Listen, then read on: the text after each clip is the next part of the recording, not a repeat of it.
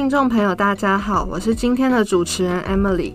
我们已经有一段时间没有好好的在 Podcast 中跟大家聊聊酒了。那今天这一集呢，我们要聊的书是《环游世界八十杯》这本书。那相信听众跟我们一样，都迫不及待想要知道要如何透过书中介绍的八十杯酒，然后环游世界。那在今天开始我们的旅程之前呢，我们先请今天的语坛来宾，生杯子的创办人依婷，还有这本书的编辑嘉怡，来跟听众朋友打声招呼。吧，大家好，我是依婷，然后我是生杯子的创办人，对，然后我基本上自己就是进口西班牙的葡萄酒，大概有八年的时间，然后目前在石牌有一个叫生杯子概念店。嗯，我就是这本书的编辑嘉怡，然后呃，我做酒书的时间也差不多八九年。那其实酒对于每个文化来说都是一个很重要的存存在。那不同的地区呢，会因为它的人文还有地理环境的不同，有不同的酒。那像是法国，它有葡萄酒；日本有清酒啊；韩国有烧酒。其实要了解一个文化，我之前有听说过一个说法，要了解一个国家的文化，喝酒就是最棒的方式。那其实因为依婷跟嘉怡都很懂葡萄酒，那你们也觉得就是喝酒是了解一个文化最快的方式吗？我觉得是吧？就就好像吃东西一样，对，喝酒就是用喝的饮食嘛。对啊，所以其实就反正你一定会知道什么东西是好吃不好吃，不就不用学。所以有些人可能会觉得啊，我不懂酒，其实没有什么懂不懂酒，就是你喜欢你不喜欢，这个是我觉得是很天生，而且是很直觉，然后很自己的事情。所以的确，我觉得从学酒喝酒起来是认识在地，认识每一个人，很很直接的东西。嗯，就像积木除了出酒书，也出了很多。呃，食谱或饮食相关的书籍，那其实饮食就是吃的跟喝的，的确是人类文化非常重要的，就是观看各个地区文化很重要的窗口。主要比如说，你看吃东西，它就是你用从土地生长出来的植物，然后当地的人怎么把它做成菜肴。那酒的关系又更深，因为酒其实不是一个必需品。它不是你生存一定要喝的东西，所以酒对人类历史发展跟众人组成的社会来说，酒就是一个可以非常直接反映当地历史文化的东西。其实这本书啊，它就是用八十杯讲环游世界嘛。那环游世界的意思就是，它真心就是五大洲，全球五大洲，只要有人在的地方。他就会想办法找出一杯酒放在那里，然后从这杯酒，你可以看那个地方那边的人花了多久的时间，然后用这一杯，你光喝那一杯，你就好像可以喝出来，生长在那个土地是冷是热，当地的人是强悍是温柔，其实都反映的很出来。你光想，比如说俄罗斯人喝的伏特加，那它就是冷冽、刚硬、直接、尖锐。那比如说啤酒，啤酒你可能光喝你就会觉得非常欢乐，非常开心。那清酒你就会觉得温润，带有点含蓄。对，而且它其实完全反映日本人那种对米的狂热。他直接把米做成酒，然后他配握寿司，就是米饭类的料理，又是这么的契合。就是每一个地方每一个酒，其实你一眼瞬间。跟你深深细究它的酿造过程，跟它原物料的来源，你都可以看出那个土地上人们是在这几千年来是如何累积出来的，就是还蛮有趣的。就是可以反映一个国家或者一个地方的当地的文化，还有对，嗯，而且蛮直接的。而且我们的米酒其实蛮厉害的，你看，就算我们只有米酒，光那那一罐米酒就。就拯救台湾好几十年的历史，然后包含所有的原住民也都是以这个来当做祭典。对啊，米酒可以喝啊，米酒就是伴我们一生哎。你看小时候吃料理或什么，就撒一点米酒。对啊，没有错。我那时候看到这本书的时候，就翻到，我就想说，要不要来找找看有没有台湾的高粱？哦，其实里面有有用高粱当原物料做的，那就很可惜，台湾的高粱没有收录在里面。嗯。它最后面有一张图，就是直接，我觉得那张地图还蛮酷，它就直接把呃基本上酒去分水果发酵，然后再就是蒸馏，然后再来就是静置，它就分这三大块，然后你就会发现，哎、其实所有的酒不出这一些，然后都是在自己的观点下面去去发展，嗯然后就是依旧每一个地产区它拥有的一些天然的资源条件，然后在这三个大类的方向下面去发展。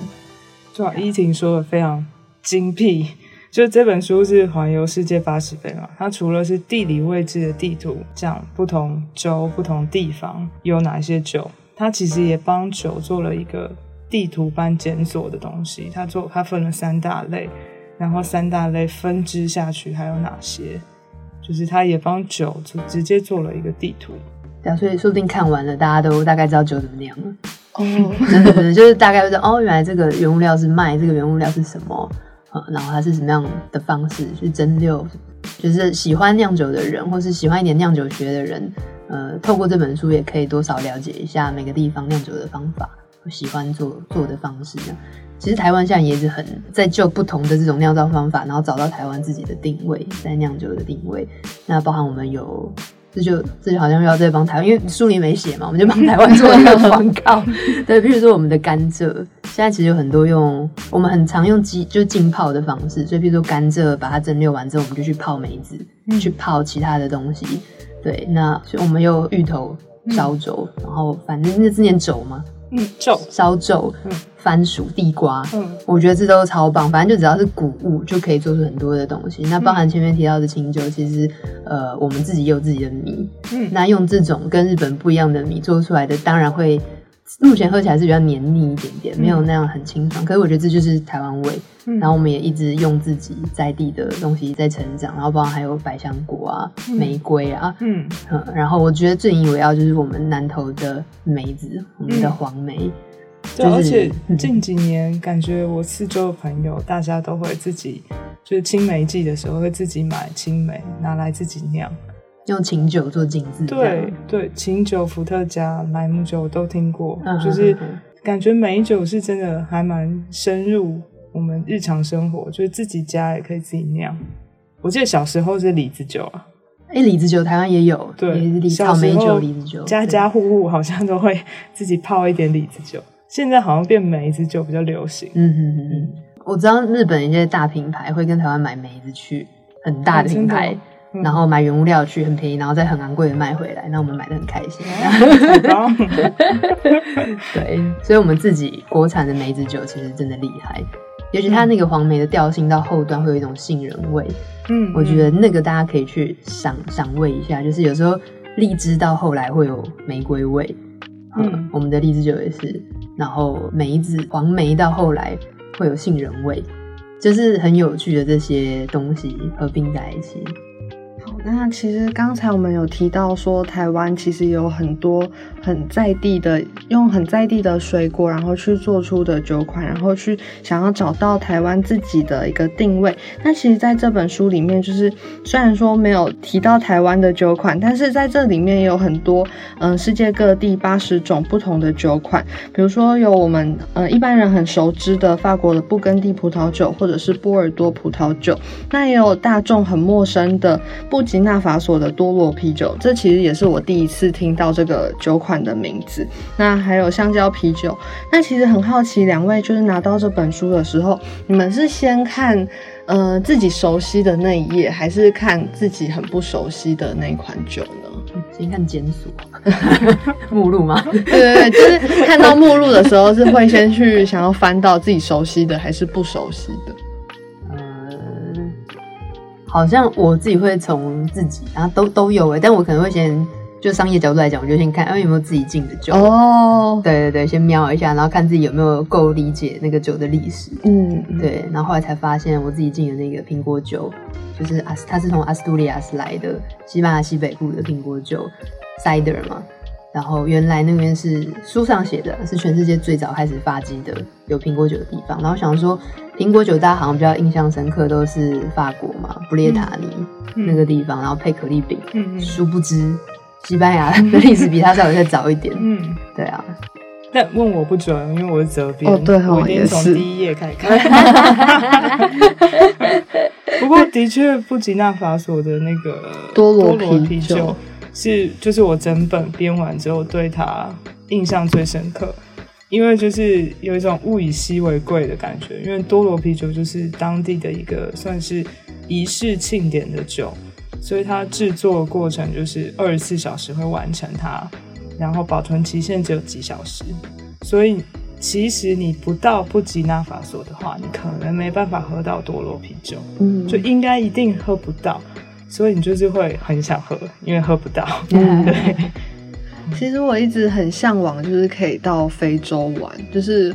我自己很想要去非洲，非洲的大草原，然后为什么？因为笨没有不是裸奔，就是我觉得非洲是一个嗯。大家很少会去想要旅游的地方，然后感觉那边会有很多我们从来没有看过的东西。就像书里面，其实我拿到这本书的时候，我一开始就是先翻到非洲那边去，因为我觉得就是法国的葡萄酒我们都知道，嗯、呃，其实我也不是很熟啊，但是就是有听过，对，对我知道，对。然后日本的清酒也可能有一些了解，然后韩国的烧酒，韩剧里面常常看到，但是非洲的。酒，我就好像就是不会有人特别想要去提及它，嗯，然后我就觉得好酷哦，这本书竟然会就是特别提到非洲的酒，因为我对于非洲真的是很向往，所以就是感觉说哦，非洲人莫名的执着，对对对，就是想说哦，我好像就算现在没办法出国，但是好像也可以多了解非洲一点点。哦，我推荐你一定要去了。我啊，你有去过吗？我自己本人没去过。但我表姐去过哦，就是那个因为去非洲，大部分的人就是真的会要，就是向往大草原，嗯，然后去看莽原的生物，就是长颈鹿啊、狮子，你看他们直接在草原奔跑的感觉，可能会跟你抢香蕉啤酒喝，对那个画面。我觉得如果你真的有一天去，你真的一定要喝一下多罗啤酒，然后再告诉我们味道是怎样。好，希望可以早日完成这个小小的梦想。大家现在都很想出国。对啊，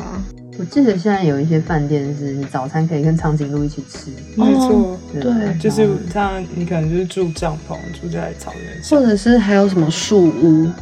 对，对对对，也有。嗯，因为其实现在因为疫情的关系，就是要出国不是很方便。但是如果未来就是我们可以开放出国的话，其实就是刚才那个话题啦。嗯，我自己会很想要去非洲。那不知道两位就是会最想要去哪一个国家喝哪一款酒呢？嗯，我应该就想去俄罗斯吧。对啊，俄罗斯就好好的把他们各种的伏特加喝一遍。对，因为我觉得真的好喝伏特加。就譬如说，呃，我自己有很喜欢一款，它是在台湾买得到，然后是用奶粉去过滤，对，所以就可以把那种呃蒸馏可能没有蒸馏的太好，或是太年轻那种辛辣的口感，就是稍微润饰一下，所以就会变得有点奶香的伏特加。然后那种伏特加其实会让你就是一直一直一直喝下去，就是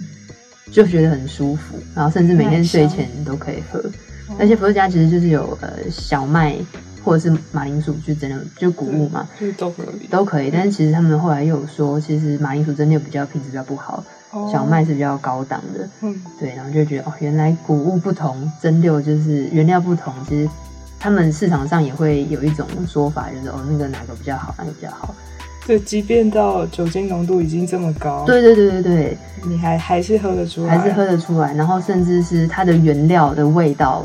应该也要被喝得出来，嗯，我觉得这个就是很多功法，其实是真的，我们本能，你不需要懂酒，你就是马上也喝得出来，不一样，对吧？我觉得说你不要懂太多，反而还比较轻松自在，然后感受比较多东西，没有包袱，没有包袱，像我，对，我个人就是就是有点贪心啊，反正就是太久没出国了，去哪里都可以，然后反正。每个地方都会有自己代表属于自己当地的酒款、食物，所以其实去哪里都可以。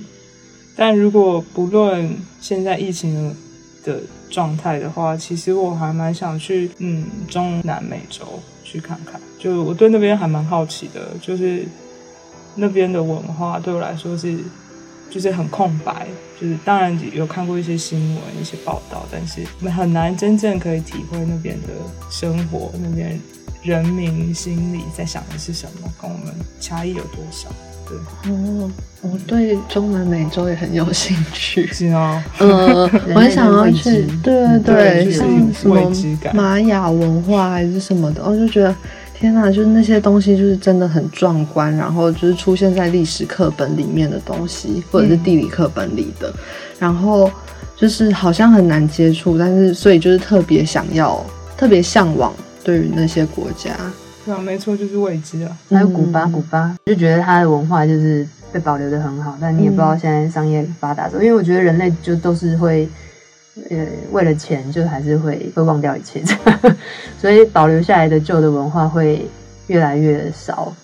对，然后当全世界之后就变成就是满满的，可以讲品牌嘛，反正就是星巴克啊、麦当劳啊，就是全世界都长一样的时候，你会还蛮想念就是以往的。其实对，这这还蛮重要，而且跟这本书也很有关系。就是因为我们现在就是全球化资本主义，所以你全球化的状态之下，然后又是资本主义的架构之下，你当然东西会越长越像。因为越长越像的话，就是你可能成本，你的成本比较低，收益比较高，那东西就会长得越来越像。我们食物可能会越来越像。那你可能环游世界以后变成两杯。就是也许几百年之后，已经不是环游世界八十杯，你看环环游世界两杯你就喝完整个人类的文化，这其实蛮可怕的。嗯，所以就是认识各个不同地方的文化，保留各个地方不同的文化历史，其实是保存人类珍贵遗产的是一个非常重要的事情。对，推荐大家看这本书啦。嗯嗯嗯，好棒的收尾哦。没错没错。好，那我们节目最后就是请依婷跟嘉怡和我们分享一下最近有没有什么计划呢？最近的计划就是好好活下去。那疫情期间真的就是台湾算是相对幸运了。那其实很多在西班牙的酒庄，他们要么就一定就是中了，嗯，然后不不只是酒庄啊，食品厂啊，可能全家人都中两轮、三轮，就算他们已经打疫苗，然后餐厅收的收什么，其实。那真的是有一种世界末日，在在国外啦，然后再加上他们的民情、民族性格本来就是喜欢喜欢人跟人之间相处的距离比较近，所以我相信对他们来讲是蛮大的折磨。那台湾的虽然反应上来比较慢，然后 suffer 的时间也比较短，可是的确还是你知道路上就看到很多就是出售就租啊租啊租啊，就真的是我出生到现在没有看过这样的景象。嗯，对，所以我觉得你看活下来都是大的。嗯，所以就是回到刚刚那个全球化这件事情，就是如何好好的去保留这些小的有使命感的嗯的小店，然后让他们可以好好的更无忧无虑的活下去。我们我们不要讲就是赚什么钱，其实现在大家只求一个打拼就已经很了不起了。对啊，所以我觉得就是继续努力吧，因为在石牌这家店也是新开嘛，我开幕那一天就是宣布三级的第一天，于是我就。call out，赶快把所有的客人就说你们不要过来，就就这样，就这样子很荒谬的展开了我的第一天。所以现在就是希望可以好好的把这个小生意，然后把西班牙各地的呃比较独立酒庄、小众的葡萄酒引来台湾，然后让大家可以更直接的去享用，然后还有一些简单的橄榄油的大餐。嗯，很期待短期计划，很想去。快来快来，大家快来！现在已经可以北投运动中心旁边，对，可以可以来可以来，要去要去。石牌捷运站走路七分钟。我的话就是最近手边做的呃两本书，刚好都也都是积木的书，然后一本已经在二教结束，就是阿尔萨斯最佳酒庄，然后是我们的台湾人的作者，就是永志老师刘永志老师的新书。然后那本书是讲 阿尔萨斯葡萄酒的一本书。阿尔萨斯就是在法国德国交界，然后它是一个台湾呃饮酒人可能没有那么那么熟悉，呃应该说它比较低调。那其实它就是算是一个宝藏般的，就是还没有被大家开发那么完整，不像布根地或波尔多这么知名的一个产区。那嗯，那本书非常精彩。然后永志老师一如往常的拜访了非常非常多酒庄，然后也给我们很多精彩的故事，然后这本书很值得期待。然后另外一本应该算是两本是漫画书，然后是以讲自然酒为主题的漫画书，然后是呃两个作者，就是也是直接去走访法国当地很多的，就是以自然酒为目标为为理想做的酿酒过程。然后亲自采访，亲自把采访过程画成漫画，也是非常非常好看的两本漫画书。那虽然现在呢还没有办法环游世界，但我们可以透过书籍去品味世界各地的好酒，那也可以去了解当地的人文风情。突然觉得，如果以前的地理课本可以用各地的酒来教我们的话，就不会感觉现在都把一些地理知识都忘光光了。今天我们的节目就到这边，那我们会把环游世界八十杯的书讯连接放在下面的资讯栏，那也会把就是依婷的呃品牌生杯子的一些相关资讯也会放在下面的资讯栏，大家可以下滑点选哦。那我们下一集见，拜拜，拜拜。